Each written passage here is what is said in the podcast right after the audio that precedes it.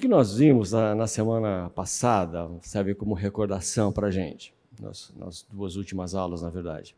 Primeira coisa é que sabedoria é melhor que tolice, parece óbvio, né? mas ele discorre bastante a esse respeito, a sabedoria ser melhor que a tolice. E ele mostra como um pouco de tolice tem um potencial destrutivo muito grande. Ele faz a comparação da mosca, né? Uma mosca estraga um bom perfume, um pouco de tolice consegue estragar muito a nossa vida. Reputações são destruídas por um, uma pequena tolice, um pequeno deslize. Casamentos são destruídos por uma, um, pouquinho, um momento de prazer fora do casamento. Né? E a gente viu também que sabedoria envolve aproveitar aquilo que Deus nos dá. É sábio usar o que Deus nos dá, é sábio desfrutar da bondade, da graça de Deus. Então, a sabedoria ela nos ensina a fugir da tolice, ela nos ensina a viver debaixo de autoridade, foi o que a gente tratou semana passada. Ela nos ensina a lidar com este mundo torto, caído, onde a aparente injustiça prevalece, os justos recebem o que os injustos merecem e os injustos recebendo o que os justos merecem. Aquilo que para a gente parece ser um absurdo. Né? A gente viu que na nossa cabeça somente os bandidos, os salafrários é que deveriam sofrer acidentes, ficar doentes, e os bons, os crentes, os filhos de Deus deveriam passar incólumes por tudo isso, e a gente viu que isso não acontece. E tudo isso nos deixa muito perplexos em relação ao, ao mundo. Agora, hoje nós vamos para os dois capítulos finais, capítulo 11 e 12, e eu queria ler com vocês é, Eclesiastes 11, de 1 a 6, eu vou ler na NVI, e tem alguns textos que, dependendo da tradução, tem uma diferença bastante grande de, de tradução. Mas vamos lá, do 11, de 1 a 6. Atire o seu pão sobre as águas e depois de muitos dias você tornará a encontrá-lo. Reparta o que você tem com sete, até mesmo com oito, pois você não sabe que desgraça poderá cair sobre a terra. Quando as nuvens estão cheias de água, derramam chuva sobre a terra.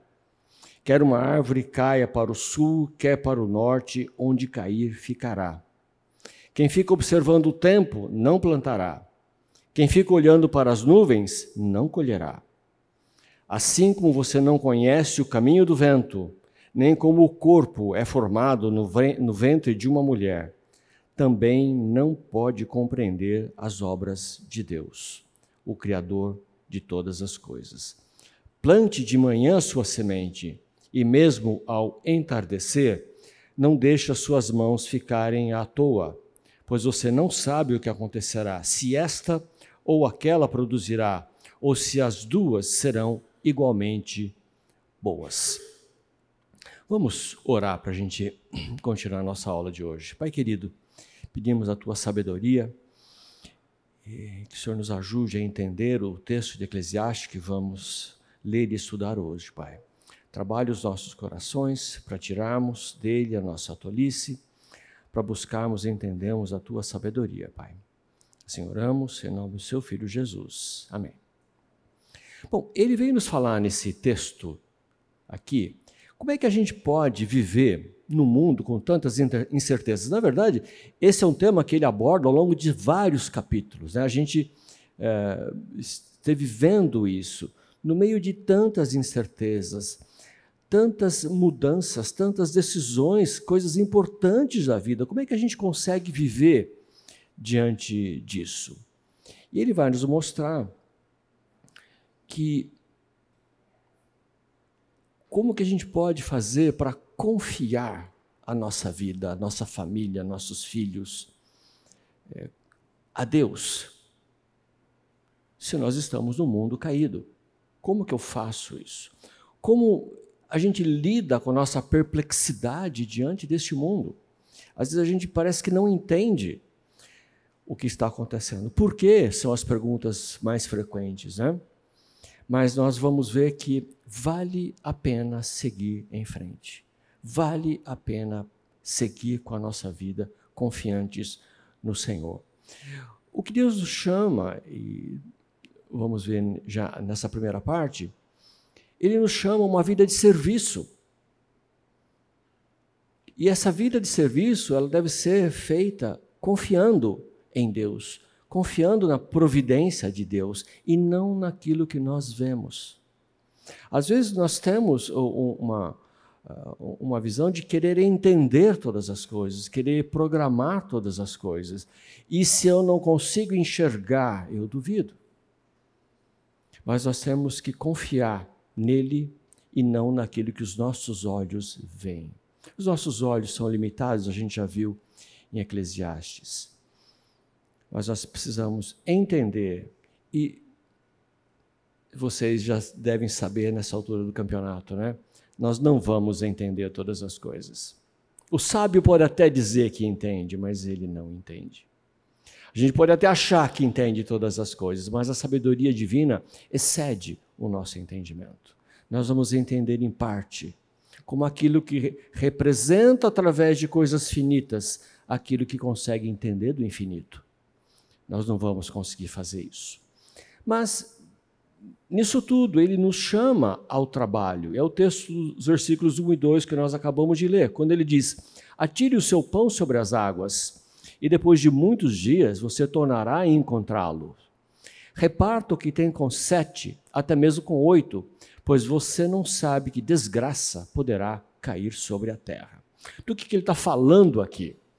Algumas pessoas entendem isso como uma certa generosidade, que ele estaria falando de generosidade, de compartilhar, de dividir, de repartir, de não guardar para si, reparta, né?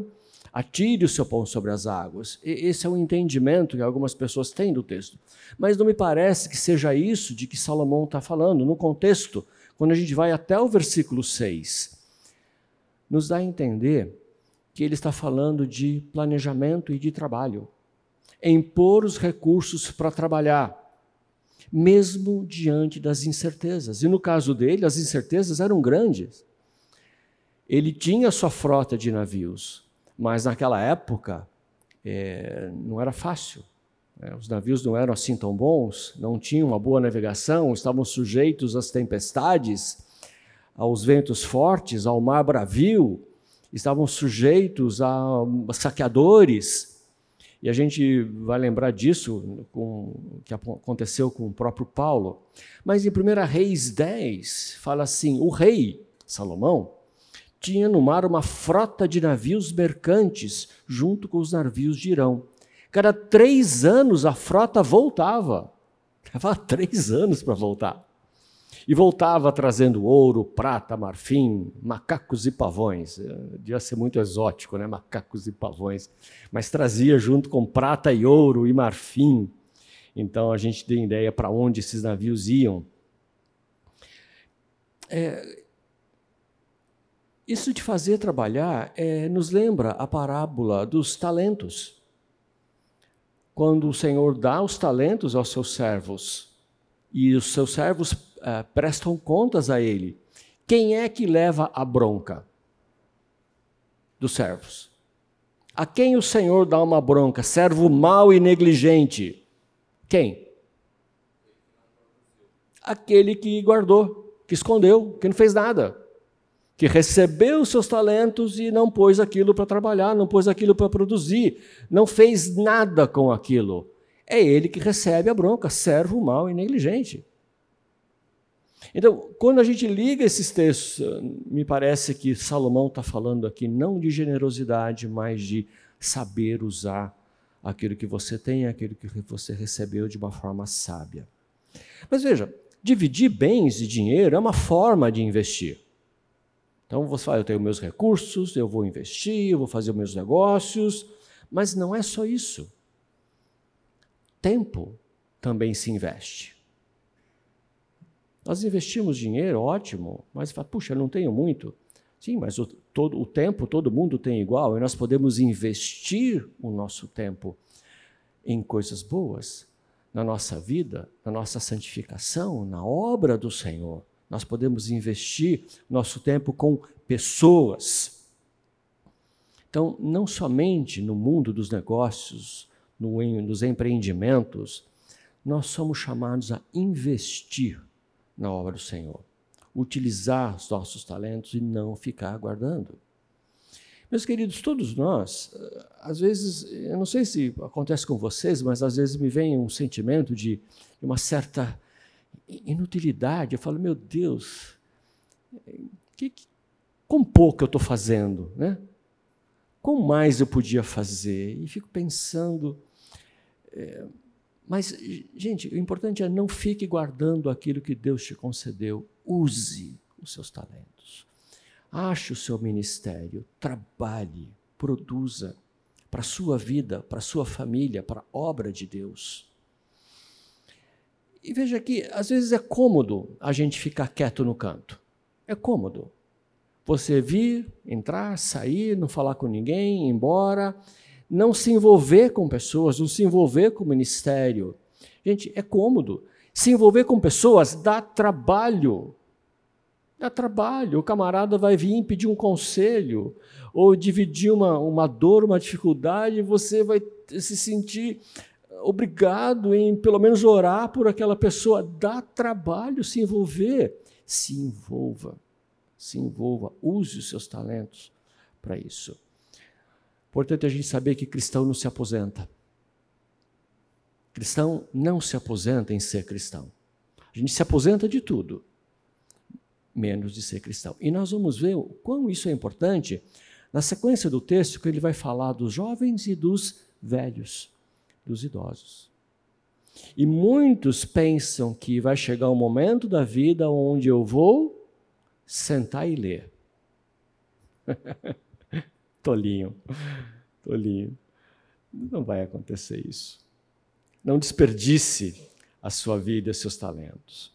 Então, quando ele fala de atirar o pão. Isso requer planejamento.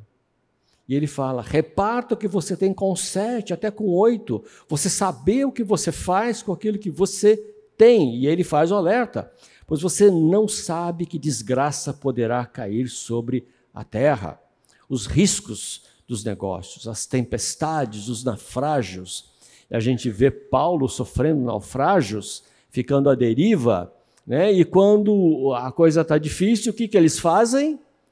Está a ponto de perder o navio, começa a jogar fora coisas. Joga a âncora, joga o mastro. E aí joga os bens, joga os produtos, joga aquilo que o seu comércio joga para tentar salvar as vidas. Né? Para ficar leve o barco e não ser destroçado pelas ondas nos navios daquela época. Então o conselho é vá em frente, com prudência, reparta. A gente diria hoje, não coloca todos os seus ovos numa única cesta, né? Não coloca. Mas isso não se refere somente a, a, negócios, a bens. Então, é, é um conselho óbvio: se você tem um negócio, não produza uma única coisa, não fique focado a um, a um, a um único ponto, diversifique. Mas você fala, poxa, mas eu tenho um emprego, não preciso diversificar o que eu faço eu já tenho a minha tarefa, a minha rotina, diversifique as suas competências. Nós temos que diversificar aquilo que o Senhor nos dá, porque a gente não sabe os dias de desgraça que cairão sobre nós no futuro. Isso é prudente. Salomão está nos ensinando prudência.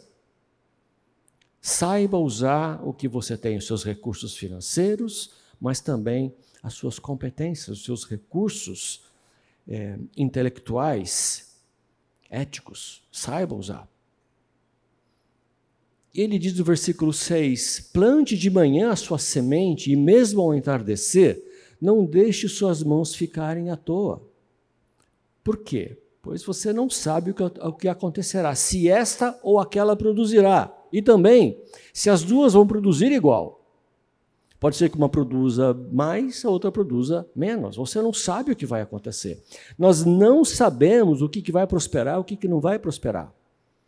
Você tem um emprego, você não sabe se aquele emprego prospera.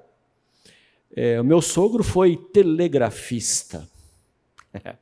Se ele quisesse ser telegrafista hoje, ele estaria desempregado há muitos anos. Não dá para você querer ser uma coisa só na vida. Algumas pessoas têm o que eu chamei aqui de uma visão monocular, né? Aquela, como uma visão de túnel. Você olha para uma coisa só e você foca só naquilo, só aquilo serve. Eu não quero mais nada, nada mais me interessa, eu só quero isso. É isso que eu quero na minha, na minha vida. Eu não desvio dos meus planos, eu não me adapto eu me recuso a ver outras possibilidades na vida. Gente, a pandemia está aí para demonstrar a muitos que você precisa se reinventar, você precisa se recapacitar, você precisa ter olhos abertos a tornar a sua vida diferente. Não adianta eu querer uma coisa só na vida. Eu queria ser engenheiro. E eu queria ser engenheiro eletricista e fui, acabei sendo engenheiro civil e pensava em calcular edifícios e acabei cuidando de rodovias. A condução da vida são coisas que acontecem e você tem que saber adaptar e usar os seus recursos, o seu conhecimento, se habilitar a fazer coisas diferentes e maiores. Então Salomão, ele nos diz para investigar caminhos diversos. Por quê? Porque nós não conhecemos a providência divina. Um caminho se fecha, outro se abre. Deus é que conduz as nossas vidas. Deus não está preso ao nosso planejamento. Deus não está preso ao meu plano de vida. Deus não está preso àquilo que eu determinei como alvo para mim. Deus não está preso a isso. Saiba ter olhos para ver como Deus te conduz. Há momentos de mudar, há momentos de seguir outro rumo. Há momentos de mudar a sua família, há momentos de mudar o seu trabalho. Quando eu mudar a família, não é de família, tá? mudar a família, mudar o seu comportamento na família. Bem esclarecido, né, Celeste? Bem, bem esclarecido. Isso, muito bem, sem dúvidas. Ele diz no versículo 3: Quando as nuvens estão cheias de água, derramam chuva sobre a terra. Quer uma árvore caia para o sul, quer para o norte, no lugar em que cair ficará. Quem observa o vento não plantará, e quem olha para as nuvens não colherá. Não espere condições perfeitas para agir, é o que ele está nos dizendo. Há coisas que estão fora do nosso controle, não nos compete saber como agir. Não nos compete achar que eu sei o que é melhor para a minha vida. Não nos compete. Deus é que nos conduz. E se a gente fica esperando o momento perfeito, eu entendo muito pouco de agricultura, mas plantar precisa ter água. Então os agricultores sabem olhar o momento da, da chuva para plantar. Mas também alguns produtos você não pode colher quando está molhado. Se você colher molhado, aquilo apodrece e estraga. Você tem que esperar o momento certo. E muitos, tentando esperar o momento certo para colher, não colhem e perdem aquilo que plantaram. É. É, quando ele fala de lançar os, o pão sobre as águas, né? acho que vocês entenderam o que ele fala com pão, né? Pão não é pão, pão, né? Você não vai jogar o pão nas águas. Né? O pão, eu me lembro muito bem, para mim isso é claro, de ver meu pai comentando na infância dele, lá nos campos de Portugal, aonde eles plantavam o pão. E a época da cega do pão. Do que, que é a cega do pão? É colher o trigo. A forma de, de chamar o pão, e se refere ao trigo.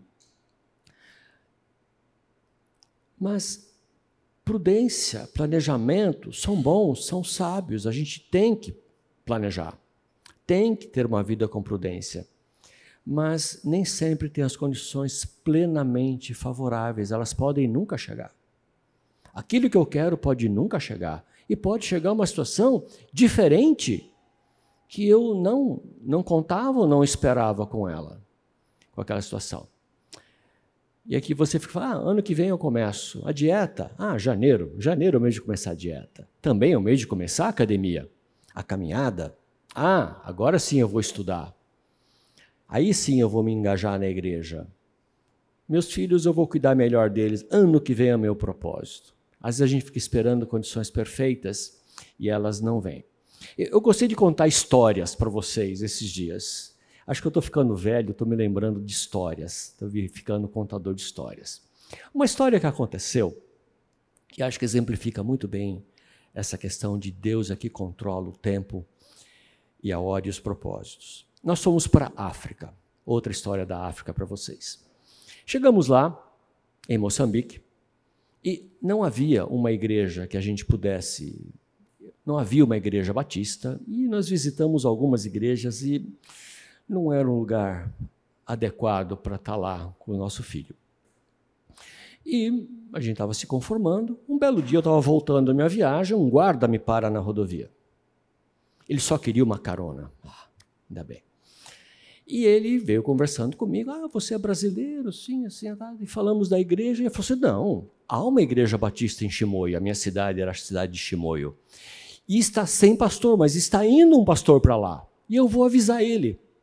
Passam uns dias, bate lá na minha porta o pastor Inácio, que estava assumindo a igreja batista de Chimoio. Ele foi me mostrar onde era a igreja. E pegamos o carro. Ele não achava a igreja porque era tão retirada, tão longe, naquelas ruelas de terra, né, que mal passava um carro e estava lá uma choupana. Uma choupana. Pouco destruída, porque uma parede tinha caído, eles estavam reconstruindo. Choupana mesmo, de barro, né? telhado de sapê. E na frente havia um pátio, até bonitinho, assim, pátio limpinho. E lá estava a igreja de Chimoio. E lá nós começamos. Pena que eu não tenho foto para mostrar para vocês hoje. E lá estava a igreja de Chimoio. E apertadinho, não sei como cabia tanta gente lá dentro. As crianças ficavam sentadas no chão, na frente, numa capulana. Capulana é um, uma canga, um cangas no chão. E a gente sentava naqueles banquinhos baixinhos, assim, todo mundo apertadinho. Passa um tempo, e eu falo, puxa vida, essa igreja merecia um lugar melhor.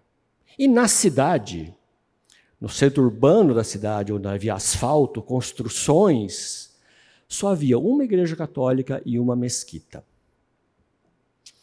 Aí olhando na entrada da cidade, o único lugar de asfalto que não tinha construções, havia uma entrada sem nada construído. E eu, que terrenos são esses aqui? Porque a gente pensou em comprar um terreno mais perto da cidade.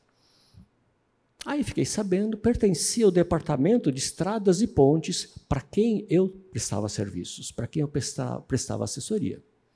Fui lá conversar com o diretor, esse terreno, o que, que é? Ah, esse terreno era para construir casas para os trabalhadores, mas não vamos construir.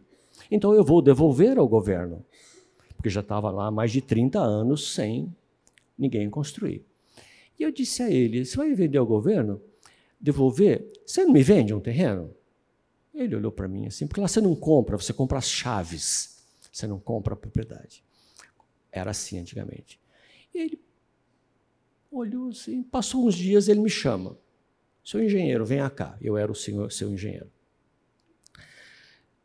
Tá bom, dois terrenos para vocês? Eu falei, ótimo, muito bom, dois terrenos, mas tem um problema. Quanto que isso vai me custar? Porque um terreno aqui na cidade deve ser muito caro. Dois terrenos, eu não sei se eu posso pagar. E ele deu um sorriso muito gostoso. Ele tinha um sorriso. E você, não, seu engenheiro, você não está entendendo. Eu estou dando os terrenos para você, a sua igreja. Que alegria.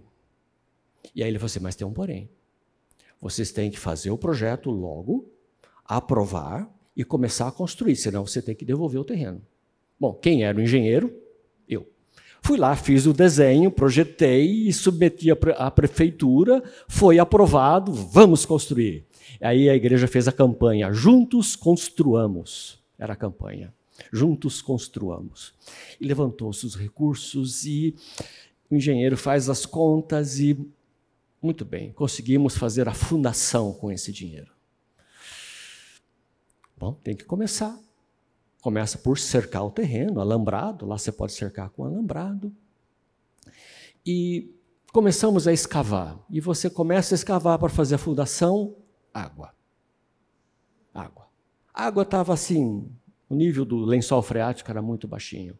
Ah, mudança de planos, não dá para fazer uma fundação com tanta água. Tem que drenar isso, faz um poço, bombeia, drena. Nisso pensei, o engenheiro tem que mudar a fundação. Rocha, pedra. Temos que lançar uma base de pedras. Aí conversei com um amigo meu, uma empresa que também trabalhava lá no meu projeto, e tinha uma pedreira. Falei assim: olha, eu preciso de pedra, pedra marroada, rachão, para fazer a base. E ele também tinha um sorriso gostoso, o engenheiro Soca. E ele falou assim: tá bom, quanto você precisa de pedra? Eu falei: olha, assim, assim, assim. Ele me ajudou a calcular tantos caminhões. Eu falei: ótimo, você entrega para mim? Claro que eu entrego. Mas pera lá, quanto que vai custar?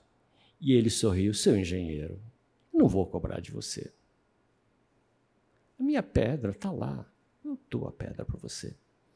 E aí ele falou assim: Mas você vai precisar também de pedra para o concreto. Eu vou mandar também a pedra para o concreto. Quanto que precisa? E mandou a pedra para o concreto. E um pouco de areia também. E a gente só comprou o cimento. E aí havia uma empresa brasileira que tava, havia terminado um grande projeto de recuperação, eles estavam indo embora. E eles estavam levando alguns equipamentos embora, outros estavam vendendo ali. E eu fui lá, eu conhecia o pessoal, estava sempre lá, e aí eu olhei assim, tinha um, um galpão que era uma oficina mecânica. O que, que era? Colunas e um telhado.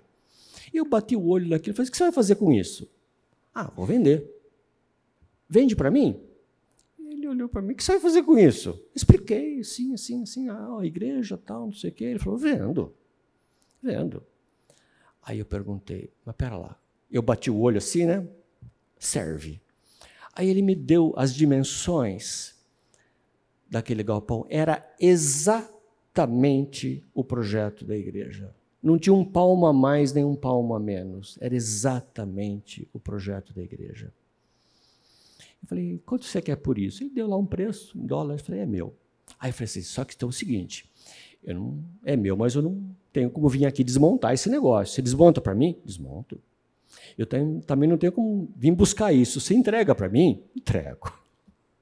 E passam uns dias, eu chego lá, falo, chegou aqui, vou lá olhar. Ele mandou todas as colunas, todas as vigas metálicas, todas as telhas, todos os parafusos, porcas, arruelas e mandou também toda a iluminação interna daquilo, toda a fiação, o cabeamento, os disjuntores, as tomadas. E mandou também postes com holofotes para iluminação externa e todo o cabeamento que eu não esperava receber aquilo e estava lá. E no fim das contas, o dinheiro da fundação deu para erguer, cobrir e terminar a igreja. A gente esperava isso? Claro que não. Não esperava isso. Por que, que eu tinha ido lá? Para trabalhar, recuperar rodovias. Mas Deus age. Ele não está preso ao meu plano, ao meu planejamento. Ele não está preso ao seu plano, ao seu planejamento. Deus faz o que Ele quer. Lança o seu pão sobre as águas. Lança o seu pão sobre as águas. E você vai ver o retorno disso. Deus nos usa como Ele quer, abundantemente. Então, quem fica esperando condições perfeitas pode nunca agir como o tolo. Tolice traz grandes males, mas também a tolice a gente viu que ela mata de várias maneiras, mas ela também mata de inércia. A gente viu no próprio Eclesiastes, no 10, 18, por causa da preguiça, o telhado se enverga, por causa das mãos indolentes, a casa tem goteiras. O tolo cruza os braços e destrói a própria vida. O tolo se destrói. Não seja tolo. Não caia na tolice. Aprenda a agir com sabedoria, a confiar no Senhor, a planejar a sua vida. Nesse mundo imperfeito, a hora certa pode nunca chegar. Mas nós devemos, mesmo assim, servir e fazer o que o Senhor nos chama a fazer. ou fazer aquilo que nós temos que fazer, confiantes no Senhor, que é Ele que nos conduz. Porque Deus sabe mais do que nós sabemos. Ele sabe mais. Ele tem tudo sob seu controle. Mesmo que eu não consiga ver. Mesmo que você não consiga ver. Há ocasiões em que a gente não entende, fica perplexo, e fica abismado, e fica chateado, com raiva, com raiva do próprio Deus. Por quê? Por que isso? Por que isso comigo? E a gente não é capaz de ver o que Deus está fazendo. Talvez no futuro, anos depois, você entenda o que Deus fez com você no passado. Talvez a gente nunca entenda, de fato, nessa vida, os, o caminho de Deus, como Ele nos conduz. Talvez isso esteja além do nosso conhecimento, nosso entendimento.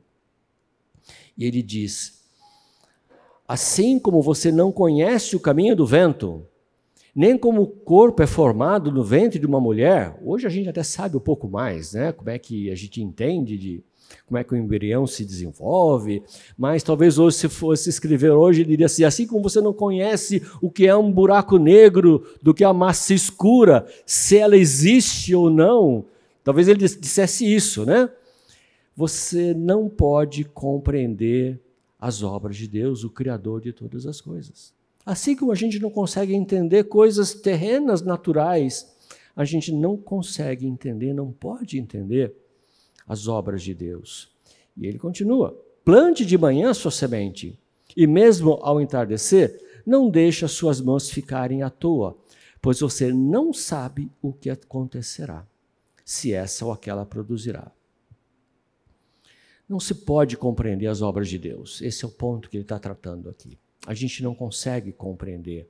A gente, nós não sabemos não, os mistérios de Deus. Por isso é que nós trabalhamos e temos que seguir a nossa vida independente daquilo que nós vemos. Ninguém sabe o futuro. Você não sabe o que vai dar a sua profissão, a sua saúde, a sua família. Você não sabe o que vai ser. Trabalhe confiando em Deus.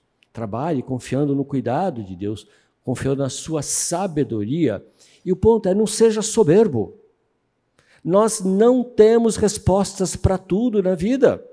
Nós somos dependentes do Senhor. Nós não sabemos o dia de amanhã. Ontem eu achava que hoje ia chover cântaros e ia cair 10 graus. Né? Caiu 10 graus aqui no ar-condicionado, nas minhas costas aqui. Né? Você não sabe. Você pode achar que sabe, mas a gente não sabe nada nós temos que confiar em Deus e fazer a nossa parte.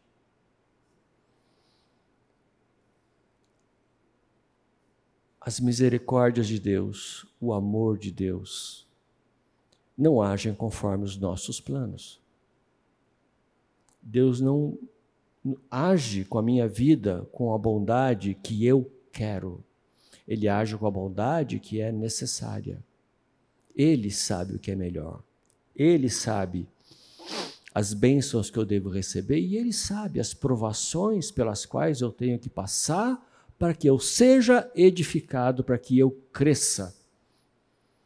Como a gente vê em Tiago. Plante de manhã a sua semente, e mesmo ao entardecer, não deixe suas mãos ficarem à toa, pois você não sabe o que acontecerá. Porque, pelo fato que a gente não sabe, é que a gente tem que continuar trabalhando, cultivando. E aqui, muito mais do que a agricultura, ele está dando um exemplo agrícola, né, de você plantar, cuidar e não parar de trabalhar confiando que aquilo vai produzir, porque você não sabe, descontinue. Isso se aplica também à vida como um todo.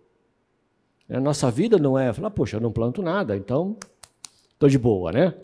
Não, preciso... não ele está dizendo para a nossa vida como um todo. É uma metáfora da palavra de Deus.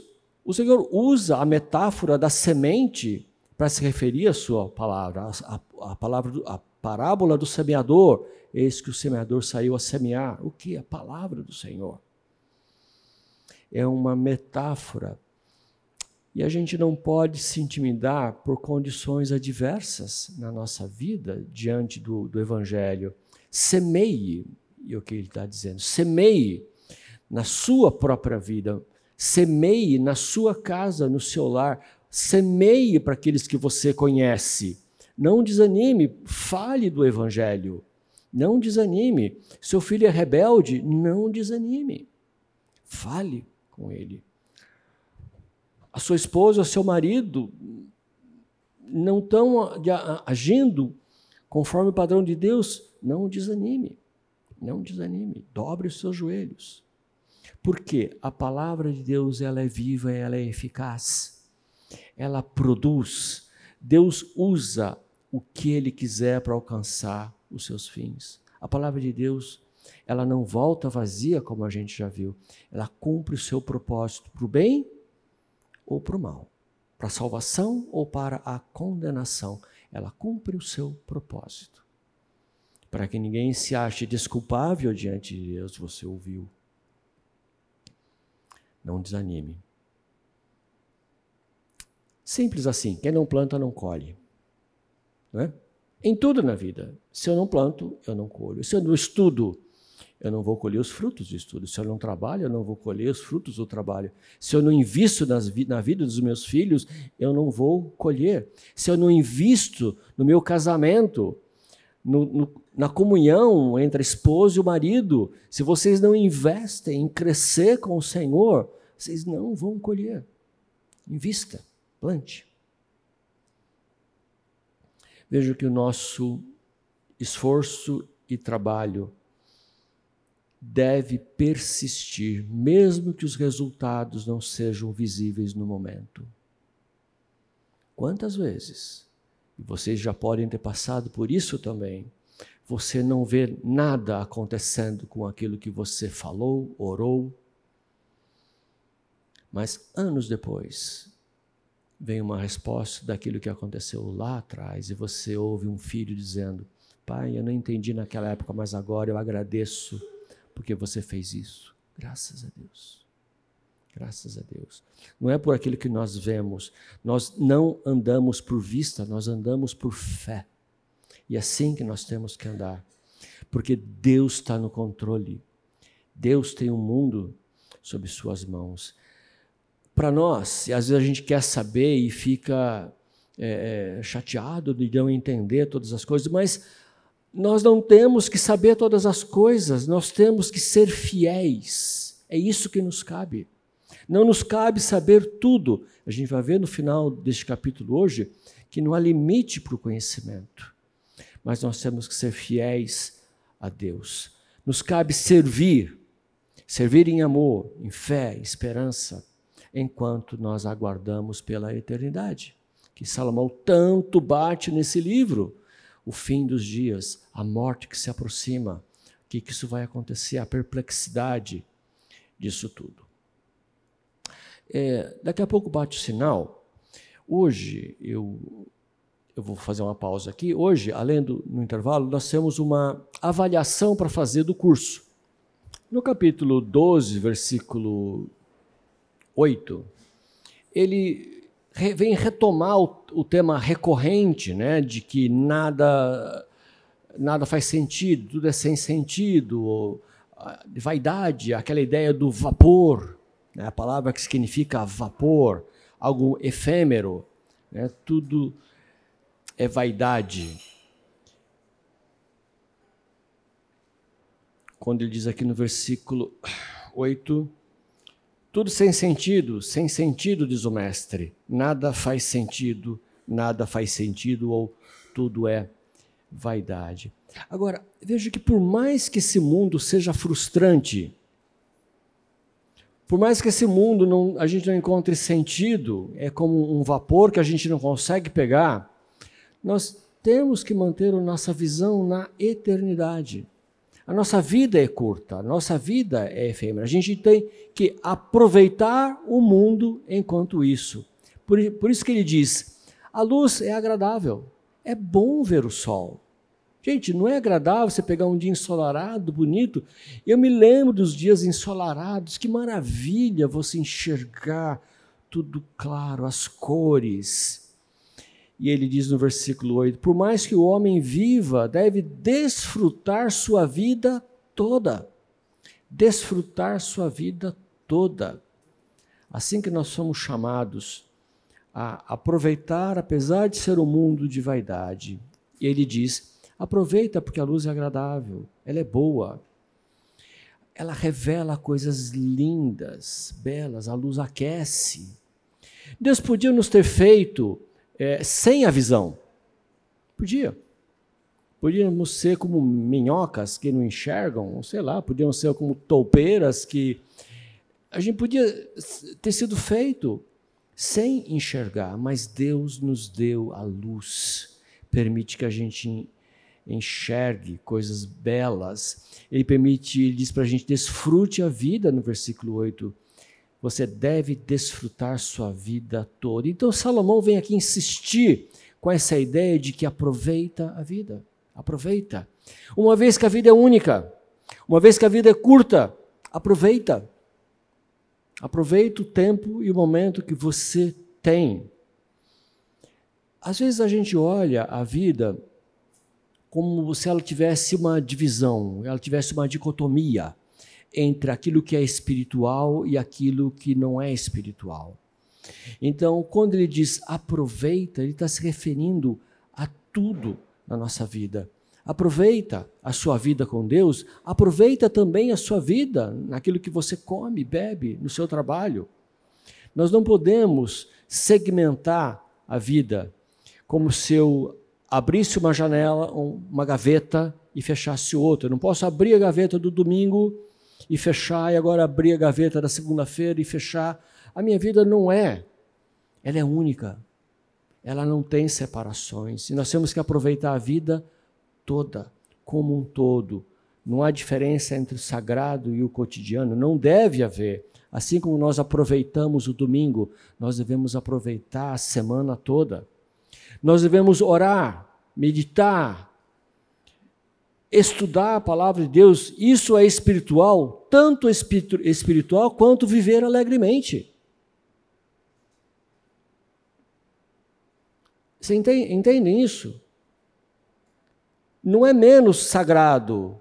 Viver alegremente é desfrutar e entender a graça de Deus na sua vida. Isso também é espiritual. Saber é entender, agradecer o que Deus nos dá. Senão, nós teremos duas vidas. Uma vida de fim de semana na igreja, no momento de oração, no estudo, e outra vida no trabalho. Não é assim. A vida diante de Deus é tudo. Colossenses 3,17, o que, que ele fala? Tudo que vocês fizerem, tudo, seja em palavra, em ação, façam em nome do Senhor Jesus, dando por ele graças. Ele fala tudo. Não é só o culto, é tudo. Seja feito em nome do Senhor e seja agradecido, dando graças a Deus. Agora, nós temos que aproveitar a vida, mesmo sabendo que nós não vamos encontrar satisfação plena nessa vida. Isso Salomão esgotou de falar, né? Nós vimos isso em vários domingos. Neste mundo nós vamos, não vamos encontrar satisfação plena, porque ele é efêmero, ele é fugaz, ele é uma névoa. Nós teremos dias de trevas, é isso que ele fala para a gente aqui. Mas não desperdice as fases da vida. Aproveite as fases da vida. E é o que ele passa a falar a partir de, deste ponto aqui no texto. Ele diz: lembre-se do seu Criador nos dias da sua mocidade ou juventude, antes que venham os dias difíceis. Antes que se aproxime os anos que você dirá: não tenho satisfação neles. Eu, esses dias meu pai estava inconformado. Aos seus 97 anos, ele falou assim, 96, 96 anos, por que, que eu estou aqui? Porque eu não imaginei nunca que eu fosse chegar a perto de 100 anos. Nunca imaginei. O que, que eu estou fazendo aqui? Por que, que Deus ainda me tem aqui? Por quê? Ele preferia ter ido. E assim são os nossos cinco idosos, né? Muitos já cansados, dizendo: por que, que eu estou aqui ainda? Haverão dias difíceis onde você vai dizer: eu não tenho satisfação nesses dias. Lembre-se do seu Criador. E ele diz no versículo 10: Afaste o coração a ansiedade, acabe com o sofrimento do seu corpo, pois a juventude e o vigor são passageiros. Nós temos que entender que a nossa vida não é um mar de rosas, a gente não vai ter sempre um céu de brigadeiro, né? Tudo legal, tudo perfeito, tudo visível, tudo bom, sem trancos e solavancos. Né? Nós teremos dias difíceis nós vamos ter dias para esquecer. Tem dias, já teve um dia para esquecer? É, acho, que, acho que muitos de nós já tiveram o seu dia para esquecer. Esse dia não, fez, não faria falta na minha vida, dias para esquecer. Nós temos que estar cientes que existem sofrimentos reais e profundos na nossa vida. Sim, eles são reais. Sim, eles são doloridos. Eles são profundos em tudo, na minha vida, na minha casa, na minha família, no meu trabalho, no mundo. Não é só olhar a guerra lá em Israel e falar assim: que sofrimento. Quantas famílias estão destroçadas e destruídas. O sofrimento está aqui perto. A nossa perplexidade com este mundo, ela é real, verdadeira. E é isso que Salomão nos ensinou nesse tempo todo. Nós ficamos perplexos, achando como a, diria nossa justiça, a gente não merece isso, não merecia isso, isso não deveria acontecer, mas Deus permite que isso acontece, que isso aconteça. Quando ele diz no versículo capítulo 10, 11, versículo 10, Afaste do coração a ansiedade, acabe com o sofrimento do seu corpo, pois a juventude e o vigor são passageiros. Da mesma forma, a gente vai lembrar de Filipenses 4:6, não ande ansioso, andeis ansiosos por coisa alguma. Antes sejam conhecidas diante de Deus as suas súplicas com ações de graça. Apresente seus pedidos a Deus. Ele diz: não ande ansioso, como ele diz assim, afaste a ansiedade do seu coração, afaste o sofrimento do corpo. Entenda que a juventude e o vigor são passageiros. Entenda. Entenda a época da sua vida. Nós estamos lá em casa com seis crianças esse fim de semana. Seis. De zero a seis anos. Seis o corpo, o corpo não aguenta. É, ontem eu e a Silma chegou à noite, estavam os dois, um caindo para um lado, outro caindo para o outro. Entenda a época da sua vida, entenda, você não é mais jovem. Ah, existem épocas, entenda o desgaste do seu corpo. Veja que a própria frustração com este mundo, isso também é algo que Salomão insistiu muito. Por que, que esse mundo é frustrante? Para que eu não goste dele. É frustrante para que eu coloque a minha esperança somente na eternidade, não nesse mundo. Tem gente que gosta tanto desse mundo que não quer ir embora, que quer ficar por aqui, que acha que está bom demais. A própria frustração é uma forma de nos livrar da esperança de que nesta vida nós vamos encontrar satisfação e felicidade. Ela serve para nos mostrar que só em Deus nós teremos alegria plena e satisfação, para que a gente não se apaixone por este mundo, para que a gente se lembre de Deus e da eternidade. Porque a gente se acostuma. A gente se acostuma com este mundo caído, a gente se acostuma e começa a achar que isso tudo é normal. Isso não é normal. O mundo caído em trevas, em pecado, não é o normal. É um desvio do propósito de Deus causado pela nossa rebeldia. Isso não é o normal, não é isso que nós teremos. E veja que o próprio Jesus, ele sentiu, percebeu, vivenciou isso, porque Deus, ele fez questão de vir aqui como homem para viver as nossas dores, para entender aquilo que nós sofremos, para participar de tudo que nós vivemos na nossa vida cotidiana. E ele passou por tudo sem pecado.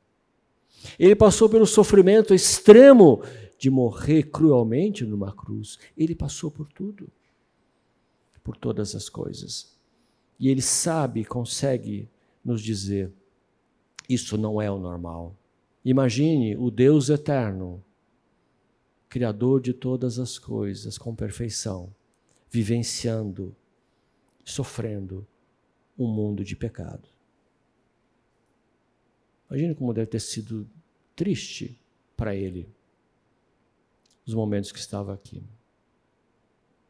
Mas diante disso tudo, a graça de Deus, a bondade de Deus, nos permite desfrutar a luz do dia. Ele nos concede muito mais aquilo que nós pedimos, ou imaginamos, ou consideramos, ou conseguimos observar, aproveitar, usufruir. Deus nos concede muito mais. As dádivas de Deus servem para quê? Para trazer à mente o anseio pela eternidade. A gente prova, é o gostinho da coisa boa, é o gostinho de desfrutar de Deus, para que eu saiba que na eternidade nós vamos ter isso plenamente. Aquilo de bom que nós temos são vislumbres do gozo eterno que nós vamos ter.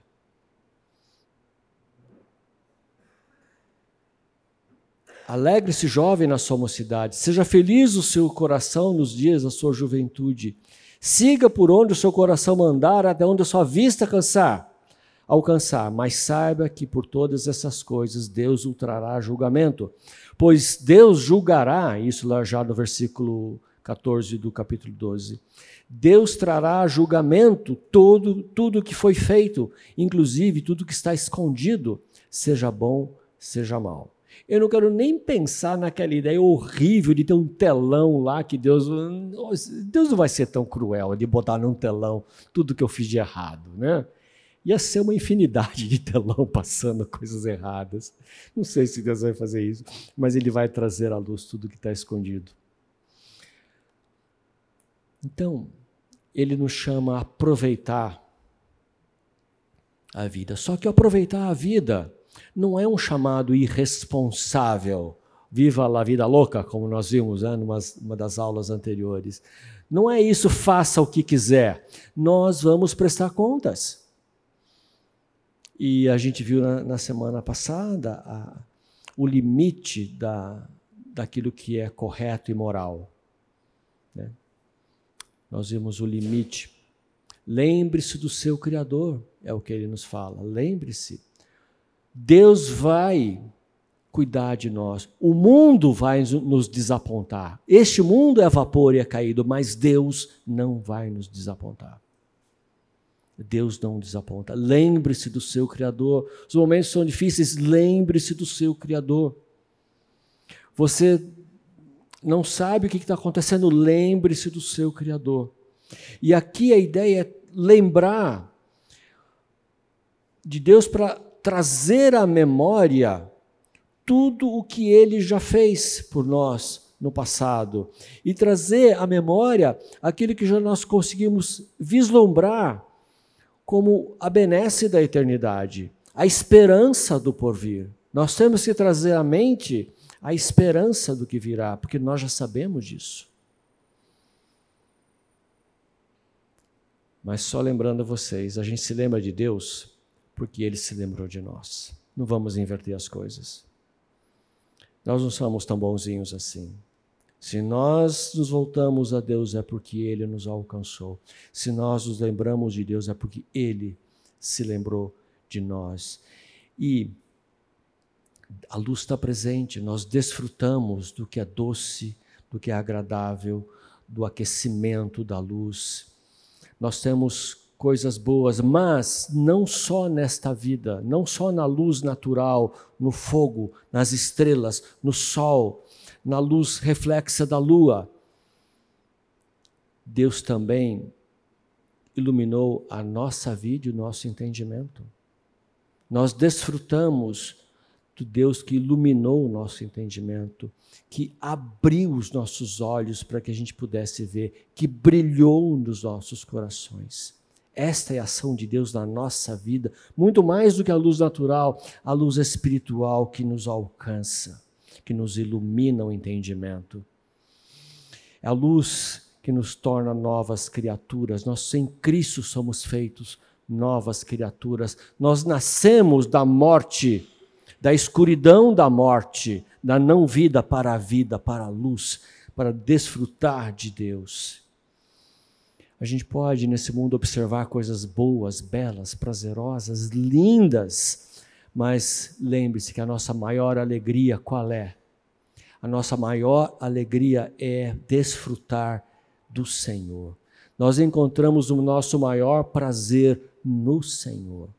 Há coisas boas nessa vida? Certamente há coisas boas nessa vida, mas elas devem nos lembrar, nos remeter à alegria maior que é estar com Cristo, com o Senhor. A luz nos permite ver e ver colorido. Maravilha enxergar colorido. Né? A gente enxerga colorido. Não sei se na eternidade a gente vai enxergar mais colorido ainda, não sei. Eu acho que Deus vai fazer alguma coisa muito, vai nos surpreender. A luz permite que a gente veja. Então nós devemos ver, observar, a forma como Deus tem escrito a nossa história. E eu não me canso de lembrar a forma como Deus conduziu a minha história para que eu conhecesse a Cristo. Sim, eu sei que Deus me levou para esta cidade, para aquele bairro, para aquela vizinhança, para que lá eu conhecesse pessoas e eu conhecesse o Evangelho do Senhor e fosse alcançado por Deus graça do Senhor. Eu hoje consigo observar por que, que eu fui morar naquele lugar. Por que, que Deus me alcançou. E tudo começou quando Deus, o próprio Deus, disse: haja luz. Se tudo começou com Deus falando haja luz, na nossa vida também começa havendo luz, brilhando luz em nossos corações. 2 Coríntios 4,6 nos diz isso. Pois Deus disse: das trevas resplandeça a luz, da morte para a vida. Ele mesmo brilhou em nossos corações para a iluminação do conhecimento da glória de Deus na face de Cristo. Este é o grande resumo. A luz brilhou em nós. Lucas 1,78 diz, falando de João Batista, dizendo que por causa das ternas, das ternas misericórdias do nosso Deus, pelas quais do alto nos visitará o sol nascente, para brilhar sobre aqueles que, a, que estão vivendo nas trevas e na sombra da morte. A luz do Senhor que ilumina a nossa vida. Agora, indo para a última etapa do livro, eu queria ler com vocês o capítulo 18. Desculpa, capítulo 12, de 1, de 1 a 8. Capítulo 12, de 1 a 8. E eu vou ler na NVI. Se você quiser acompanhar pela NVI, vai facilitar. Lembre-se do seu Criador nos dias da sua juventude, antes que venham os dias difíceis e se aproximem os anos em que você dirá: Não tenho satisfação neles. Antes que se escureça o sol e a luz, a lua e as estrelas, e as nuvens voltam depois da chuva, quando os guardas da casa tremerem e os homens fortes caminharem encurvados, quando pararem os moedores por serem poucos e aqueles que olham pelas janelas enxergarem embaçado, quando as portas da rua forem fechadas e diminuir o som da moagem, quando o barulho das aves o fizer despertar, mas o som de todas as canções de parecer fraco, quando você tiver medo de altura e dos perigos das ruas, quando florir a amendoeira e o gafanhoto for um peso e o desejo já não se despertar, então o homem se vai para o seu lugar eterno e os pranteadores já vagueiam pelas ruas. Essa é uma comparação maravilhosa que ele faz da velhice com o decaimento de uma propriedade, de uma casa. É, Leiam depois de novo para entender o que, que ele está falando. A comparação que ele faz com uma casa que se decai com a velhice. E o que, que ele fala nesse texto? Que um dia tudo acaba. O cântaro se quebra, a roda se parte, o cordão de ouro se rompe. Ele vem falar de que tudo terá um fim. E ele fala na comparação de olhos turvos, corpo fraco, ouvidos surdos, sono leve, sem apetite, sem desejos, dentes fracos, temeroso, com medo da altura, com medo das ruas, cabelos brancos.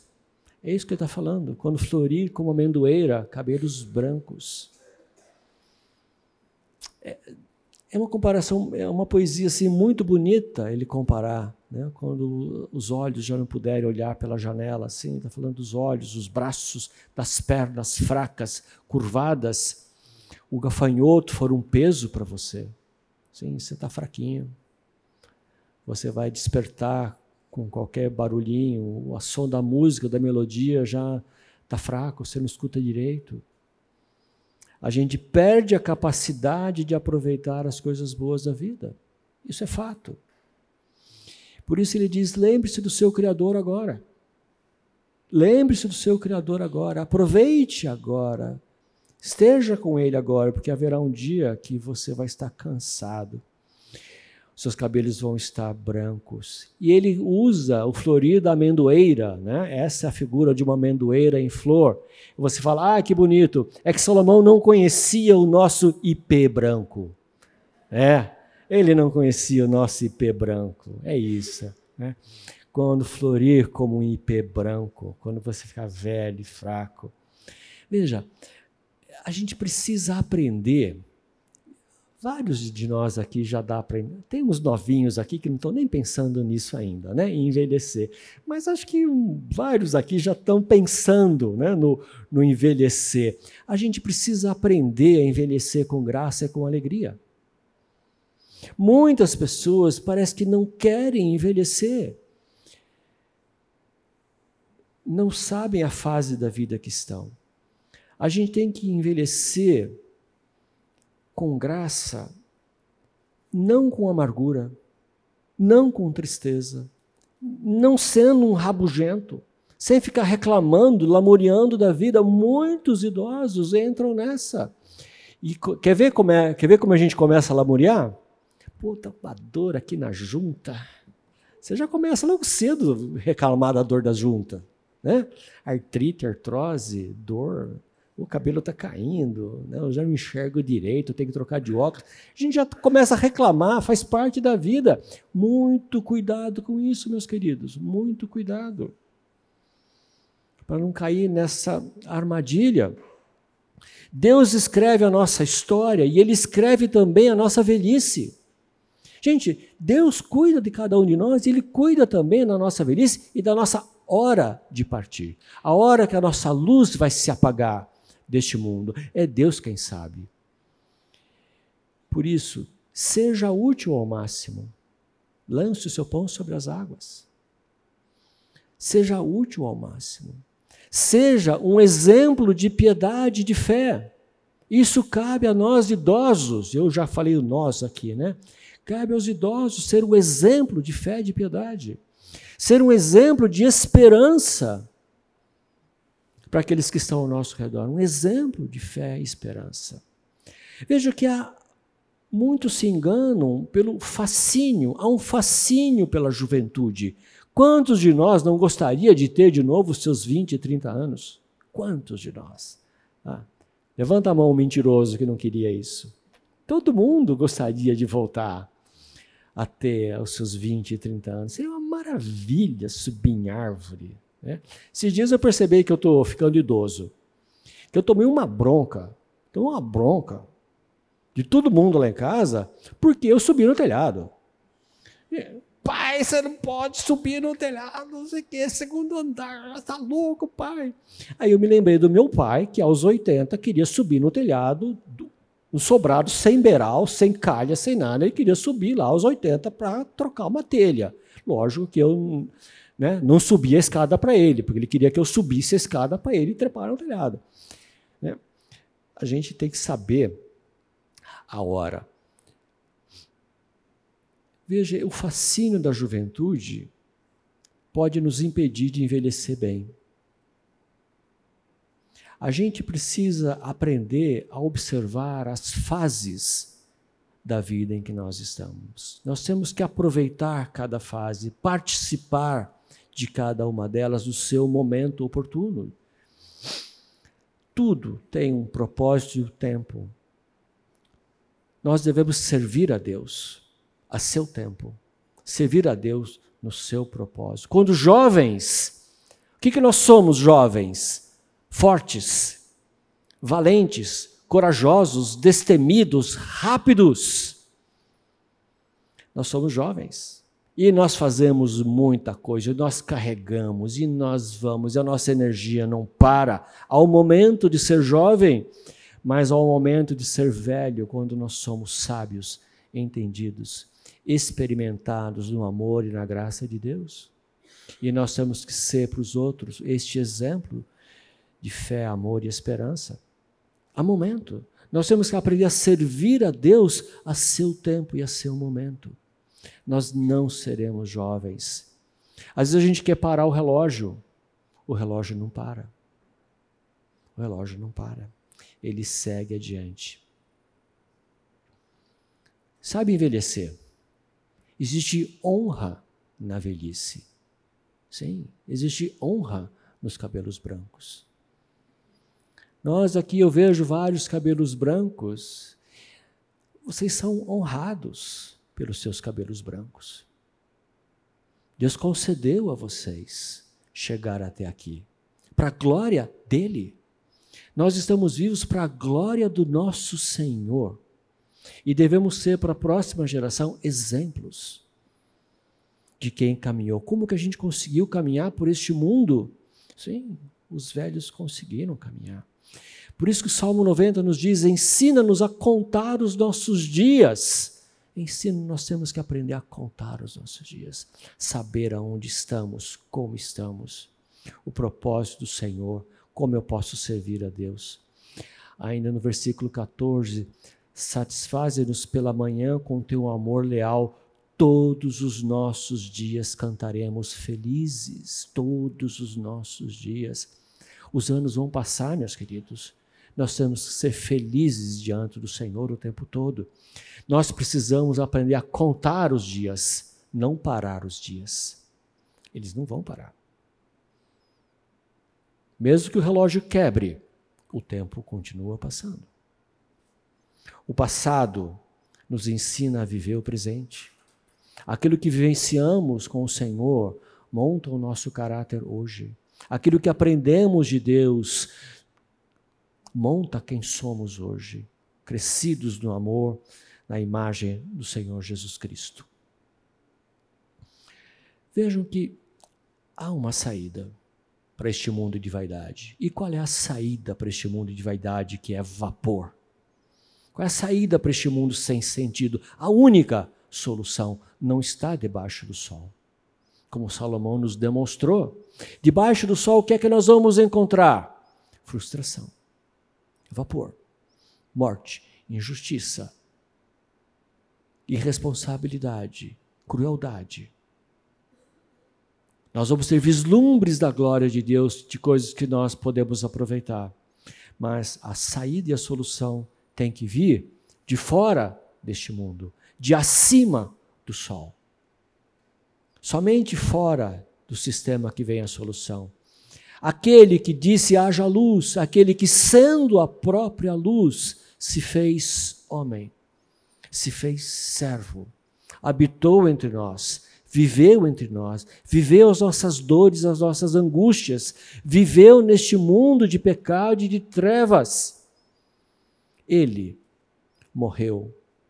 Ele morreu naquela cruz. Ele ressuscitou.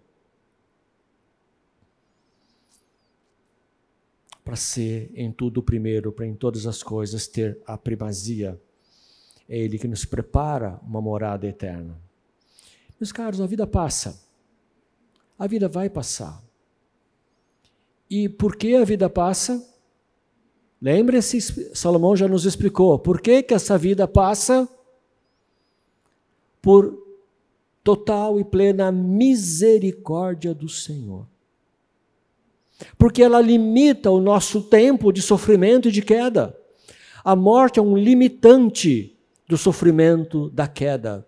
A morte é um limitante do nosso afastamento da glória de Deus. A morte é um limitante da nossa separação do Senhor. Morte é graça. Por isso, quando o homem cai, Deus limita. Imagine você vivendo mil, dois mil, três mil anos convivendo com os seus pecados, com a sua rabugice, com a sua teimosia, com a sua língua. Imagine, com a sua lascívia, com os seus problemas. Imagine. Não seria muito legal a nossa tristeza aumentaria muito. A morte é um limitante, morte é graça. E o que é que permanece? O nosso corpo não permanece. O que é que permanece? Permanece aquilo que nós somos em Cristo. É isso que permanece sermos nova criatura, é isso permanece. Sermos maduros em Cristo, isso permanece. Ser conhecedores, temerosos do Senhor, isso permanece. Andarmos com Ele, isso permanece, confiantes. Por isso o versículo 7 diz: O pó volte à terra de onde veio. Esse é o nosso destino neste mundo debaixo do sol. O pó volta à terra e o espírito volte a Deus que o deu, que o deu. Volte a Deus que o deu. Graças a Deus, porque Ele apaga a nossa luz nesse mundo, para que ela se acenda para a vida eterna, para nós desfrutarmos da vida eterna, onde Deus é a própria luz.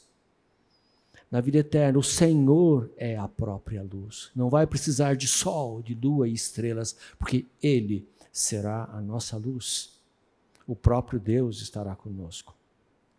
E aí entramos à parte final, onde temos a explicação final do texto, que é 12 de 9 a 14. Eu estou preocupado com o tempo. Além de ser sábio, o mestre também examinou, ensinou conhecimento ao povo.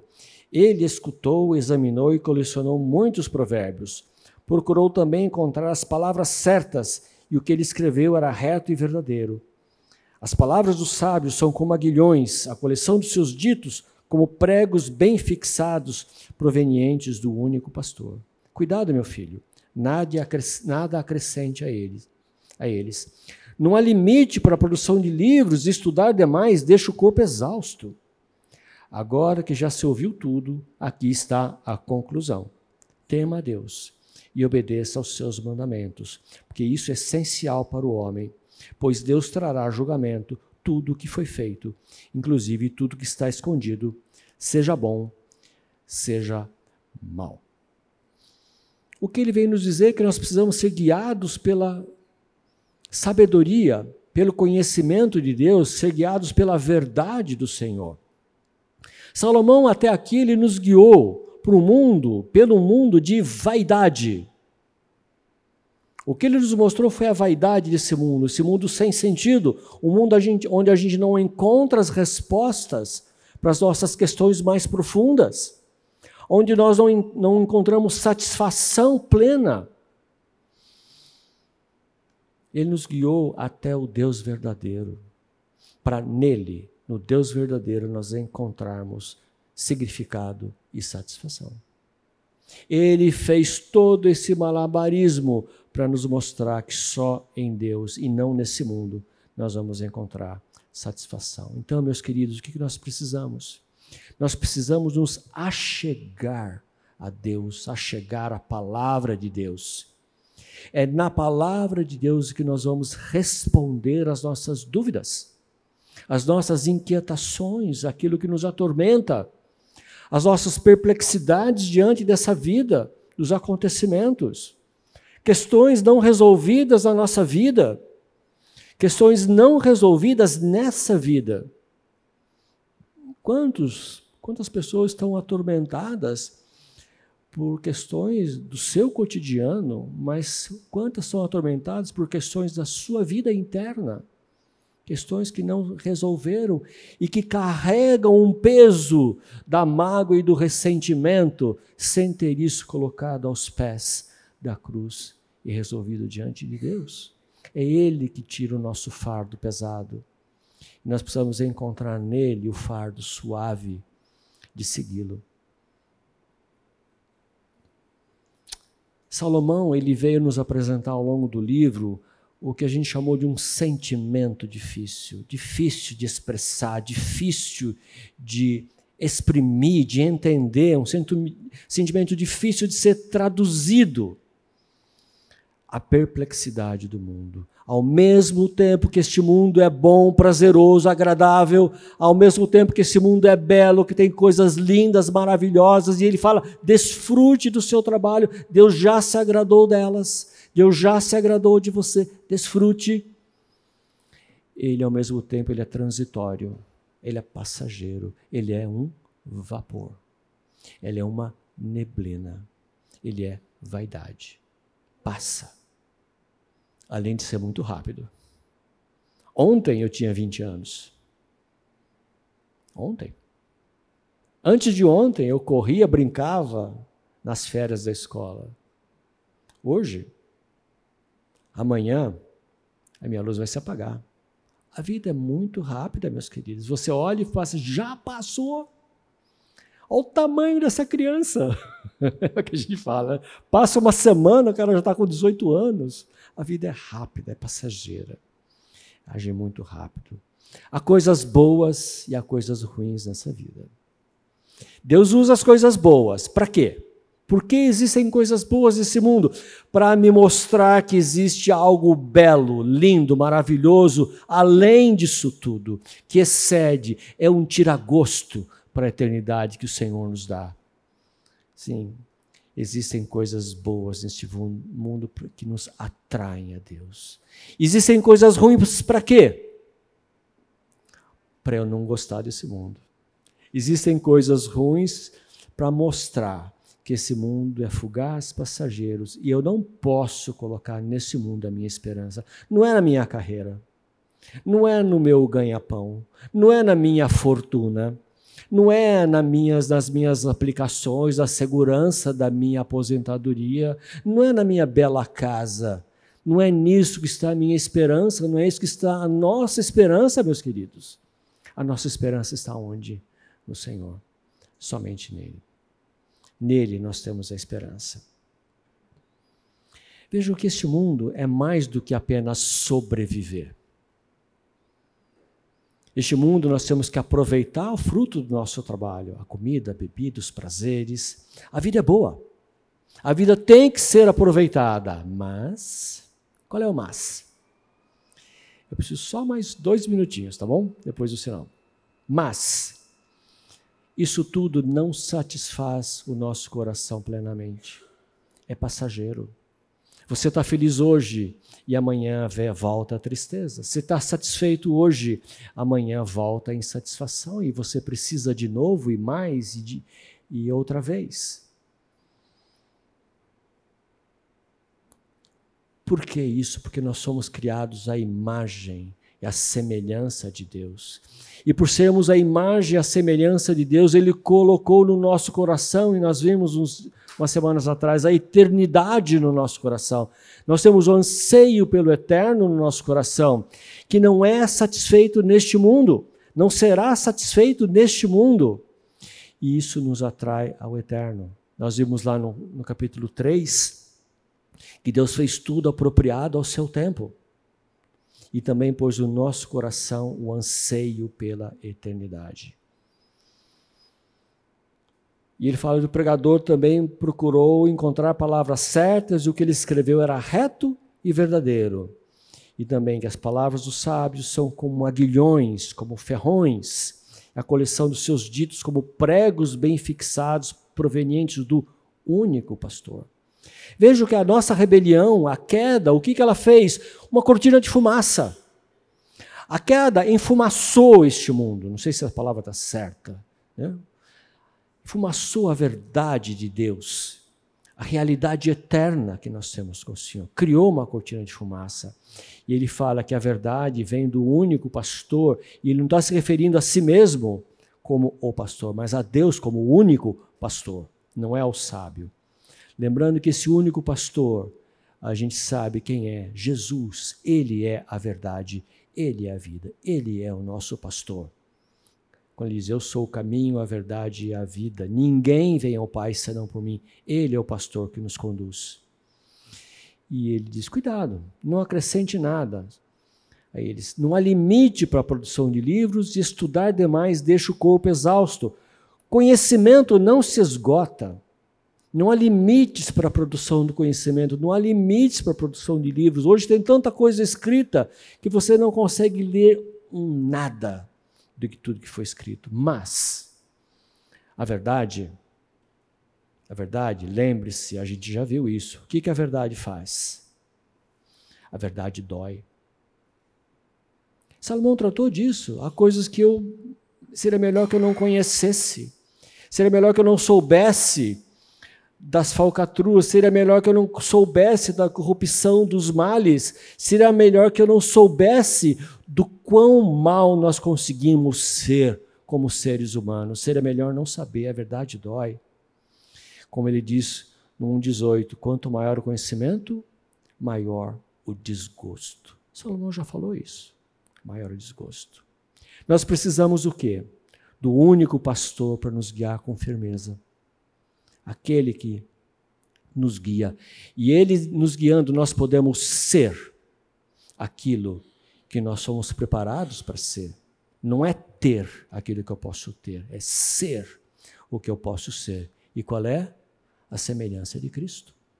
É isso que ele quer para nós, que a gente caminhe em maturidade à semelhança de Cristo. Se o mundo é vapor, se o mundo é neblina, se o mundo é passageiro, a única coisa firme que existe, qual é?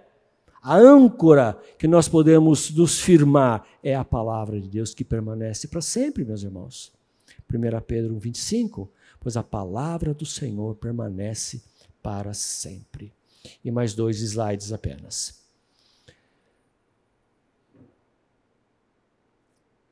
Nosso problema com esse mundo é que nós somos apenas sombras do que nós deveríamos ser. Sombras caídas, corpos caídos, separados do Senhor. Nós que fomos criados para ser a semelhança, para andarmos a semelhança do Senhor, mas estamos num mundo caído que nos impede, que nos atrapalha, que nos pega pelo pé, que abre uma cortina de fumaça que não nos permite enxergar plenamente, que nos impede de ver e ser o que nós deveríamos ser. Eclesiastes, ele é um resumo da vida. Ele é um resumo da vida. Eclesiastes é um resumo das nossas frustrações. Eclesiastes é um resumo das nossas perplexidades, daquilo onde que nós não conseguimos encontrar sentido quando nós olhamos sob o sol. E ele vai nos mostrar que para eu encontrar sentido, eu preciso olhar acima do sol e ver Deus conduzindo a minha vida, Deus conduzindo a nossa vida até a estatura de Cristo, a maturidade de Cristo para o nosso bem. É assim que Deus age. Esse é o grande alerta de Salomão em Eclesiastes. Eu, eu não sei para vocês, para mim foi um livro bastante difícil de ler e estudar. Mas eu não fazia ideia da riqueza que havia neste livro da forma como Salomão.